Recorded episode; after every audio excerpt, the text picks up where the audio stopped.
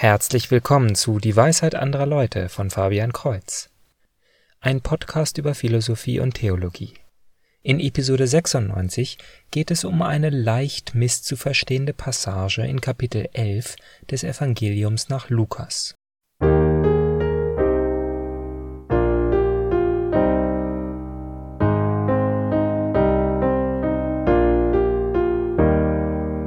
Letzte Episode ging es um Josef von Cupertino, und ich war erstaunt, dass eine Biografie dessen Lieblingspassage der Bibel erwähnt.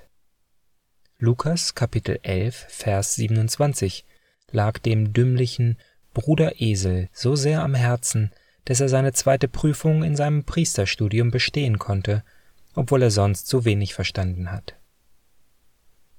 Überrascht war ich, da ich zum Marienmonat Mai im Internet nach Meinungen über die Gottesmutter gesucht habe und diese Passage als Gegenbeweis zu Marias Sonderstellung verwendet wird.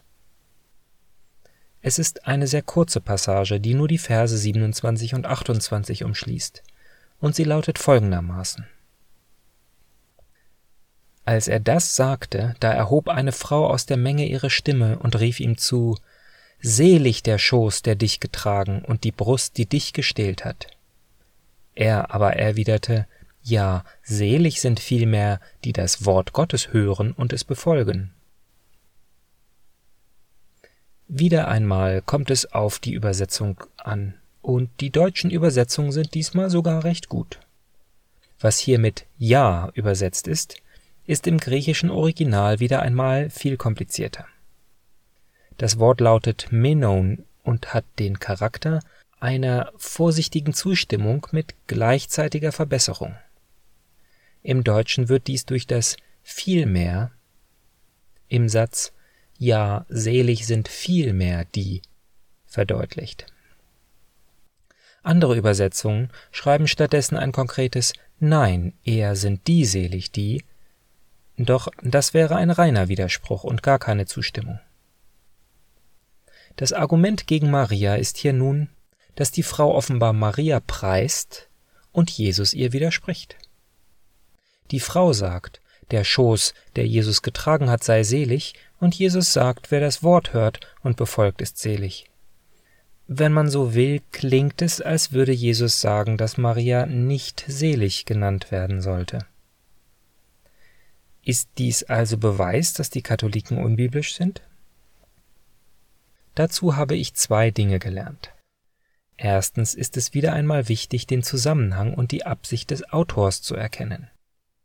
Es stellt sich nämlich heraus, dass der Spruch der Frau gar kein Kompliment für Maria ist.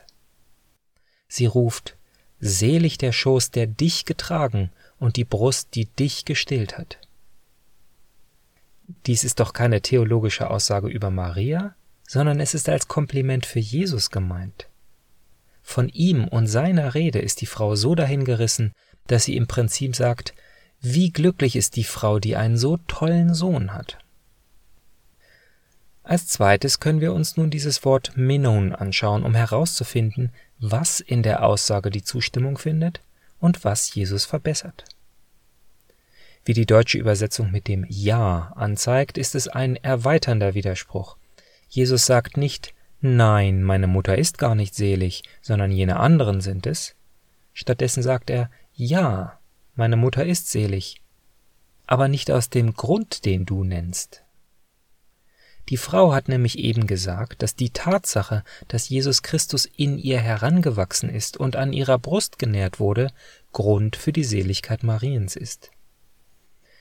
Sie ist die Mutter dieses tollen Sohnes und deshalb ist sie seliger als all die, üblichen Mütter, die normale Söhne haben.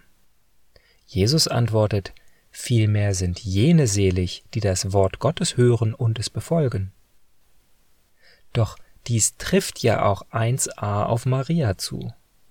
Sie hat Gottes Wort gehört und hat es befolgt.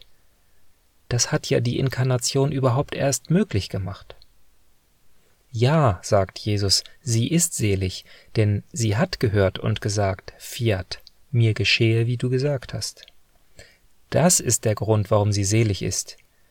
Und so sind es auch alle anderen, die Gottes Wort hören und es befolgen. Der Evangelist schreibt dies aber nicht einfach als Schwank aus dem Leben Jesu.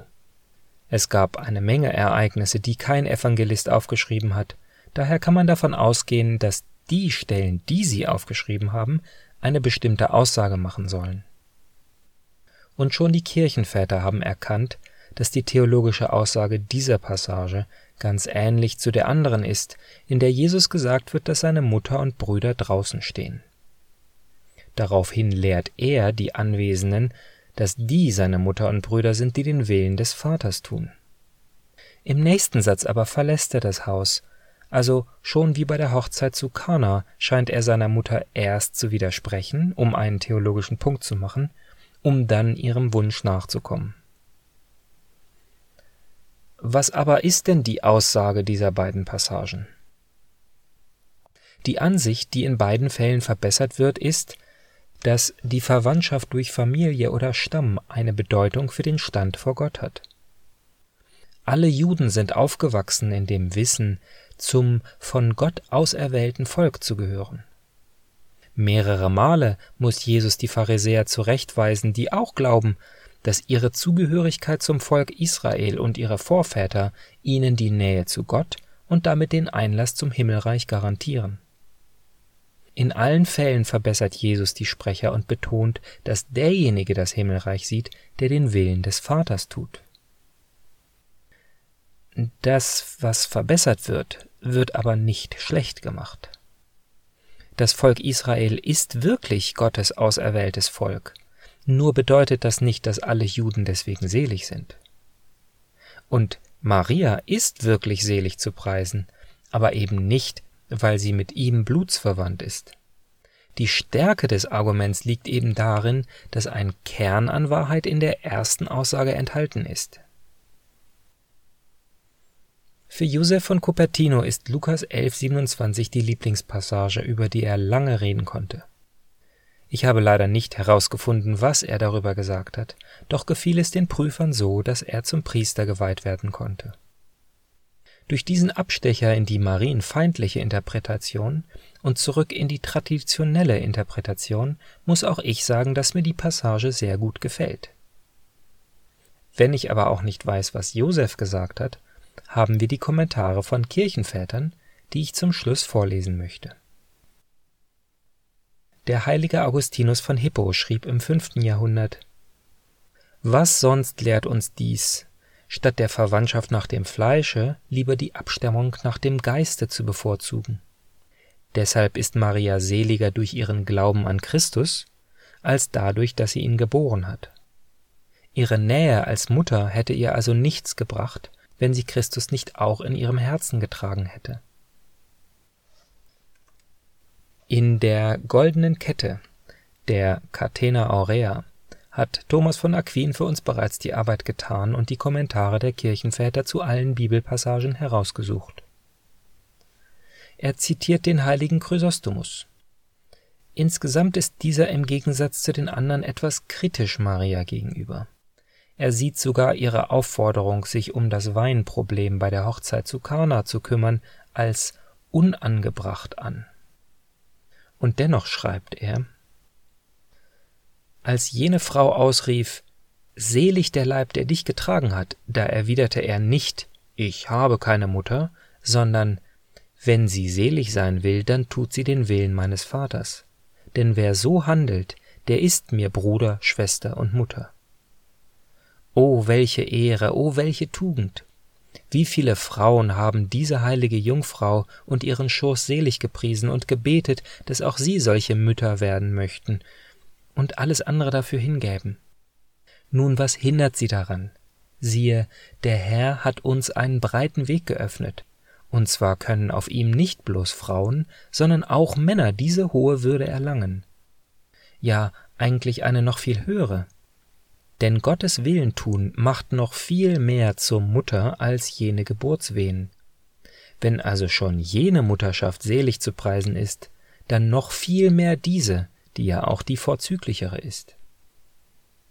Thomas von Aquin zitiert auch den heiligen Beda Venerabilis. Doch sie war die Mutter Gottes und daher wirklich selig, indem sie für eine Zeit zur Dienerin des fleischgewordenen Wortes gemacht wurde, doch dadurch noch viel seliger, dass sie ewig dasselbe geliebte Wort in sich erhalten hat. Diese Aussage verwunderte die weisen Männer unter den Juden, die nicht versuchten, das Wort Gottes zu hören und zu halten, sondern es verleugneten. Also bis zum nächsten Mal, Gottes Segen.